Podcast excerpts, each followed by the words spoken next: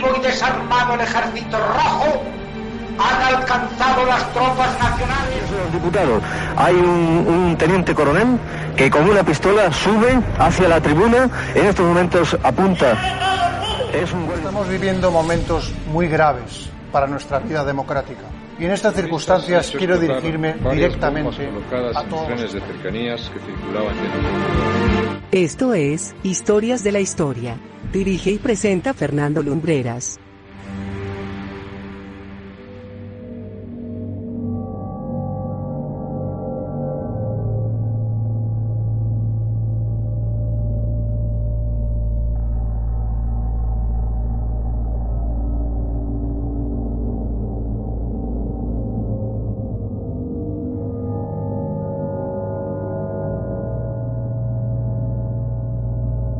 Muy buenas noches, amigos, bienvenidos a Historias de la Historia, aquí en la sintonía de Viva Radio. Hoy con Noche de Brujas, Noche de Duendes, Noche de Halloween. Y nosotros queríamos llevaros a un lugar muy particular.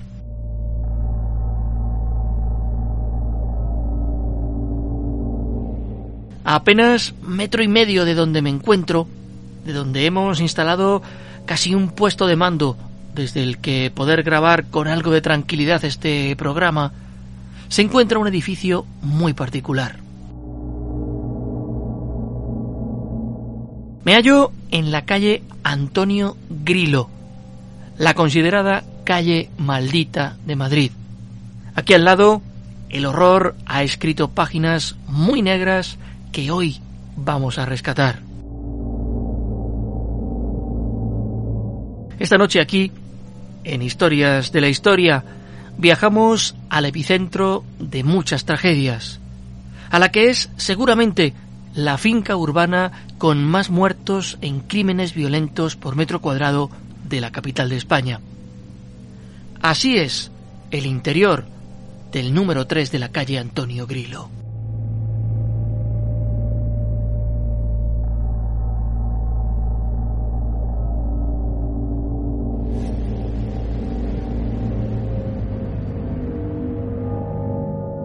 A dos calles de la salida del metro Noviciado, cuando subimos por San Bernardo para encontrarnos con la Gran Vía, nos topamos con la calle Antonio Grilo.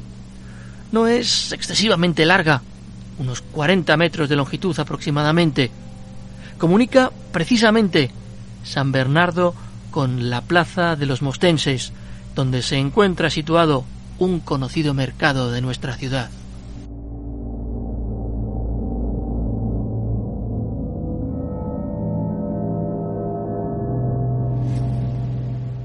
A lo largo de la calle hay pocos negocios, pero sobre todo los que hay están casi todos relacionados con China. Han ido cobrando protagonismo casi progresivamente. Restaurantes, locutorios. Muchos de ellos han vivido ajenos a la particular historia de un inmueble. El número 3, auténtico protagonista de la vida de este rincón de Malasaña.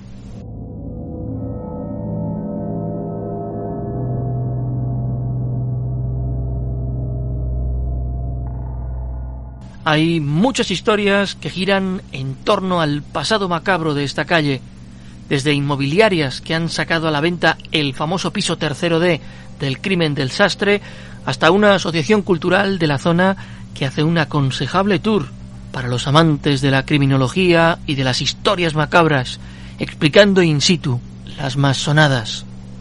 Pero amigos, hemos tenido que hacer un ingente trabajo de hemeroteca para indagar en la auténtica leyenda negra de esta calle en la que hoy, por pasar, solo pasa el tiempo.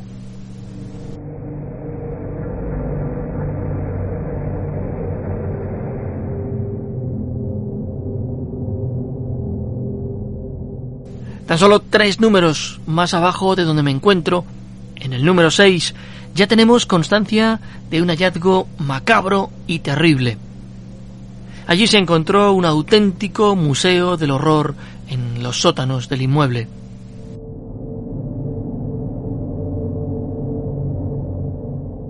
La policía descubrió una ingente colección de restos humanos, en su mayoría fetos. ¿Qué ocurría en los bajos de ese edificio, en los sótanos hoy en desuso? Para encontrar la respuesta hemos de remitirnos a los duros años de la Guerra Civil Española, años de escasez, de miseria, de hambre. Allí parece ser que se encontraba una clínica clandestina para practicar abortos. La datación de los restos, el estado de los mismos y los estudios que se les han practicado han dado como respuesta a esta teoría.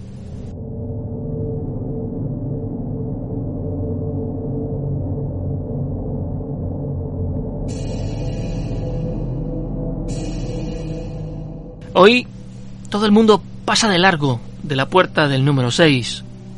Alzan la vista hacia el número 3, un poco más arriba en la acera de enfrente. Hacia 1776, esta calle era conocida como de las Beatas, y sería en esta zona que vendría a inaugurarse un negro capítulo de la crónica de sucesos de esta ciudad, los crímenes de clérigos y monjes, a los que casi podríamos dedicar un capítulo entero.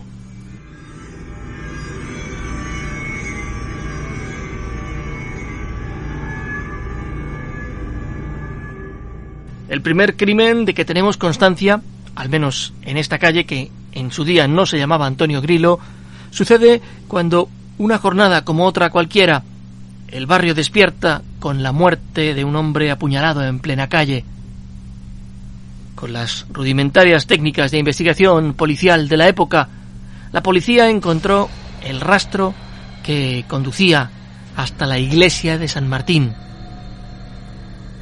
A los pocos días se detuvo al sacerdote que oficiaba misa allí y se le acusó formalmente del asesinato. Fue la primera vez que un religioso fue juzgado en Madrid bajo justicia ordinaria.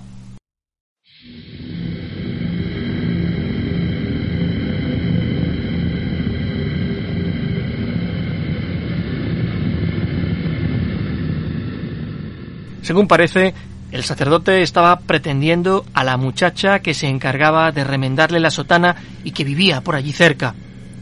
Al ser descubierto, acabó con la vida del hombre que podía airear toda aquella historia. El sacerdote fue condenado a muerte, pero el rey Carlos III le indultó.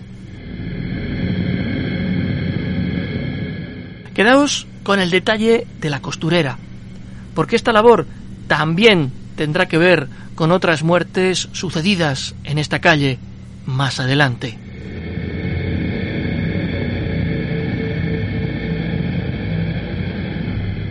La siguiente historia nos lleva al 28 de julio de 1861. Una tal Carlota Pereira regresaba a casa con sus dos hijas. Delante de ellas caminaba otra mujer, Francisca Burdeos, conocida en la zona como Benito, y que tenía permiso para vestir como un hombre por su participación en la Guerra de la Independencia unas décadas atrás. De entre las sombras salió un hombre para apuñalar a Carlota y darse a la fuga. Benito salió corriendo a por el asesino y junto con unos guardias consiguió darle caza. Parece ser que el sicario había viajado desde Almería para cometer el crimen contratado por el marido de Carlota, del que se estaba separando.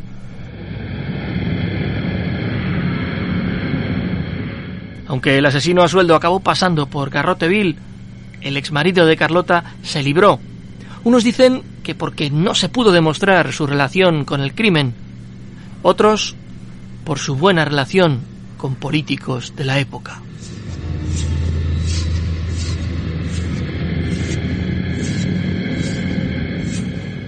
Y así nos encontramos de lleno con la historia del sastre, otra vez el detalle de la costura, la historia de José María Ruiz Martínez y los hechos sucedidos a muy pocos metros de donde me encuentro la mañana del 1 de mayo de 1962.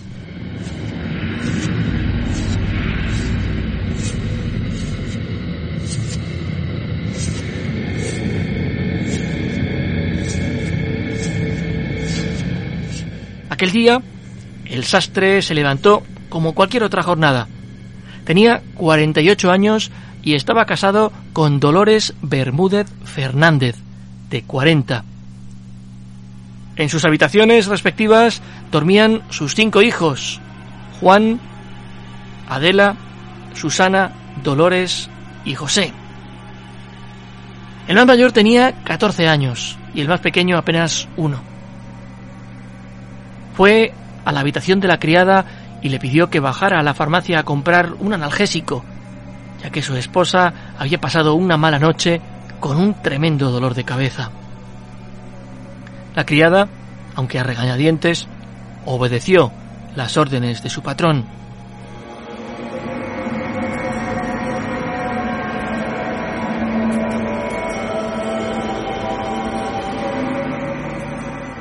José María estaba solo en casa en ese momento, con el resto de la familia durmiendo. Llevado por quién sabe qué impulso, asesinó de un martillazo en la cabeza a Dolores e inició un terrible recorrido, acabando con la vida de todos y cada uno de sus hijos. El martillo, un cuchillo, una barra de hierro o una pistola se convirtieron en los objetos homicidas de aquella masacre. Una vez la hubo perpetrado, dicen que se asomó por el balcón con varios de los cadáveres y ante la atónita mirada de propios y extraños, empezó a gritar que los había matado porque los quería.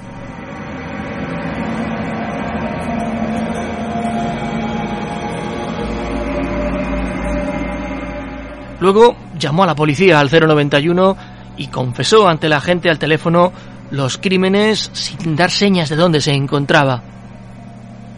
La habilidad policial hizo que la llamada pudiese largarse lo suficiente como para ser localizada. Y una dotación llegó hasta el número 3 de la calle Antonio Grilo con la intención de detener a José María.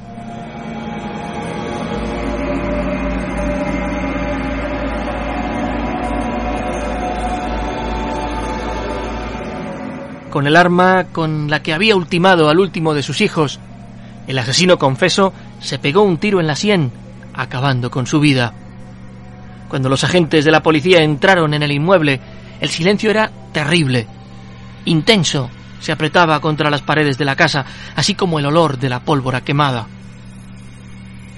Los policías se encontraron a María Dolores, la esposa, muerta en el suelo del dormitorio. A los pies de la cama, en su Moisés, estaba su hija de dos años, degollada. En el cuarto de baño donde se había encerrado para refugiarse quizá, otra hija de 14 años yacía con un disparo en la garganta. En otra habitación, sobre la cama, una niña de 12 años muerta y en otro cuarto que daba a la calle, dos niños, uno de 10 con el cuello rajado y otro de 5 asesinado a tiros.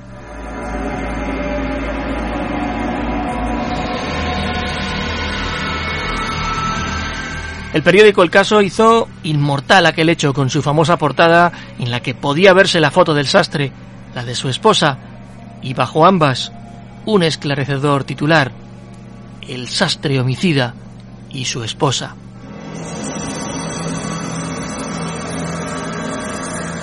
También en el mes de mayo, pero de 1945, la tranquilidad de la calle Antonio Grillo se había visto alterada por un crimen terrible el camisero Felipe de la Braña Marcos, de 48 años, fijaros también en la relación con la costura, era asesinado de un golpe en la cabeza. El camisero y el sastre tenían paradójicamente la misma edad cuando acabaron con sus vidas.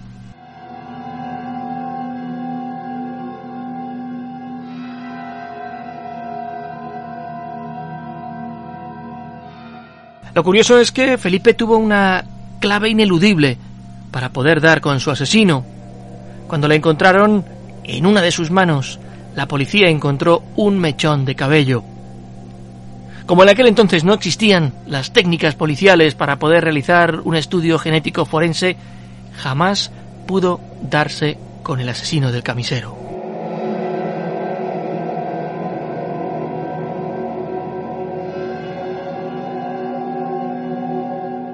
Hoy muy pocos vecinos quieren hablar a los medios de comunicación de la leyenda negra que rodea este inmueble. Cansados de que aparezca de vez en cuando un reportero que remueva estas historias, prefieren directamente no opinar. Pero lo cierto, amigos, es que cuando uno franquea las puertas del mítico número 3, os confieso que hasta la energía parece cambiar. Las escaleras que conducen a los distintos pisos, de madera, pulidas por el pasar del tiempo, crujen a nuestros pasos. La iluminación es escasa, las paredes son pulcras, el silencio profundo. La tranquilidad que se respira no lleva ni mucho menos a pensar que en este edificio tuvieron lugar unos crímenes horribles.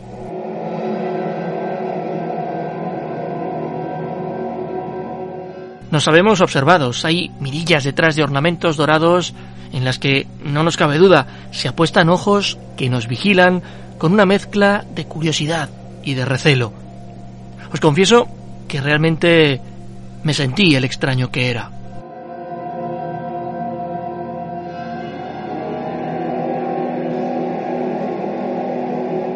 Paso por delante del mítico tercero D, el lugar en el que el sastre asesinó a toda su familia. La puerta está férreamente cerrada, como si la gruesa madera se empeñase en contener el secreto de una historia terrible. Pero en el piso de arriba, en el cuarto, tampoco se libran de su crónica negra. Hoy todos quieren olvidar a Pilar Agustín y los hechos terribles por los que pasó a la historia de la criminología en abril de 1964.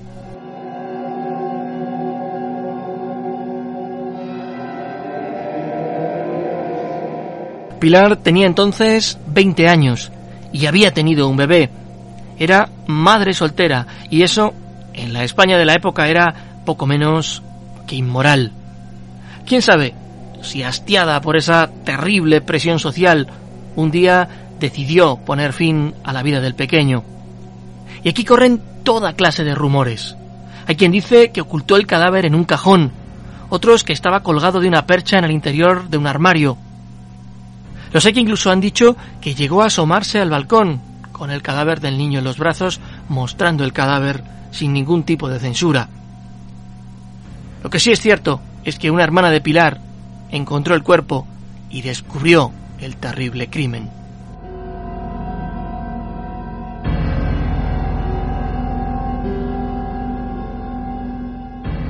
Años después, a escasos metros de ese portal número 3, una mujer roció con ácido sulfúrico a la amante de su marido. Incluso frente a esta puerta, hoy pintada pero antaño invadida por incontables grafitis que acentuaban su grotesca decadencia, un hombre degolló a la pareja de su exnovia en plena calle.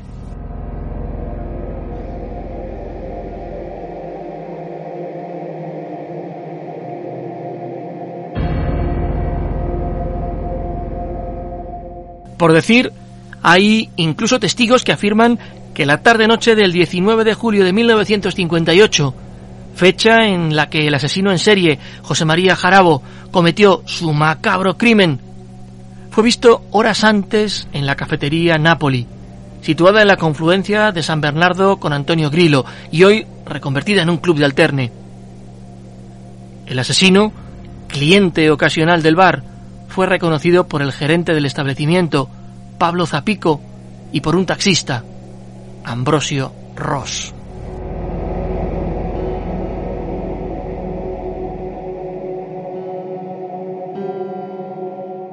Y poco a poco salimos de la calle Antonio Grillo con la sensación de que no es posible que tanto como se ha escrito sucediese allí, a escasos metros caminando de la calle San Bernardo, de la Gran Vía o de la emblemática Plaza de España.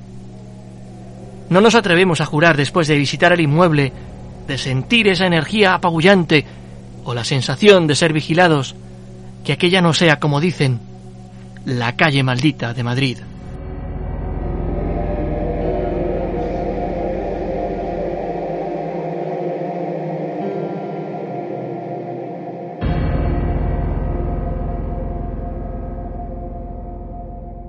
La calle Antonio Grilo, epicentro de muchos horrores. Así os hemos querido contar nuestro periplo por ese lugar. Esperamos que lo hayáis encontrado interesante. Nosotros regresaremos la próxima semana, pero recordad que en el portal del programa tenéis todos los podcasts emitidos hasta el momento, así como un buen surtido de contenido extra. Nosotros, pese a todo, regresaremos la próxima semana. Gracias por habernos acompañado. Hasta entonces, muy buenas noches y buena suerte.